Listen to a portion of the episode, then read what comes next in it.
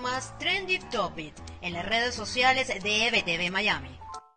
Hola, soy Karen Aranguibel y esto es lo más trendy en redes sociales de este 18 de diciembre. Comenzamos con Venezuela, donde las principales tendencias del día tienen que ver con el entretenimiento. Y es que la primera tendencia del día es Armando Manzanero, quien fue hospitalizado en la Ciudad de México tras agravarse su condición de salud al contagiarse de COVID-19. Y la otra que se convirtió en tendencia fue la actriz venezolana Norquis Batista, tras la publicación de una fotografía navideña con su familia, por la cual fue criticada en las redes sociales. Si quieren saber de qué se trata, solo deben ingresar en nuestra cuenta de Instagram, arroba EBTV Digital. Allí lo verán todo. Mientras tanto, en los Estados Unidos, el Pentágono se volvió viral tras una noticia publicada por la agencia Axios que asegura que las reuniones de la comisión delegada del gobierno del presidente Joe Biden, las autoridades del Pentágono se habían paralizado en medio de la transición. También el vicepresidente Mike Pence se viralizó tras la imagen que recorrió rápidamente el mundo este viernes de Pence colocándose la vacuna del laboratorio Pfizer. Con esto finalizo este reporte. Los invito a ampliar y otras informaciones en nuestro portal web ebtv.online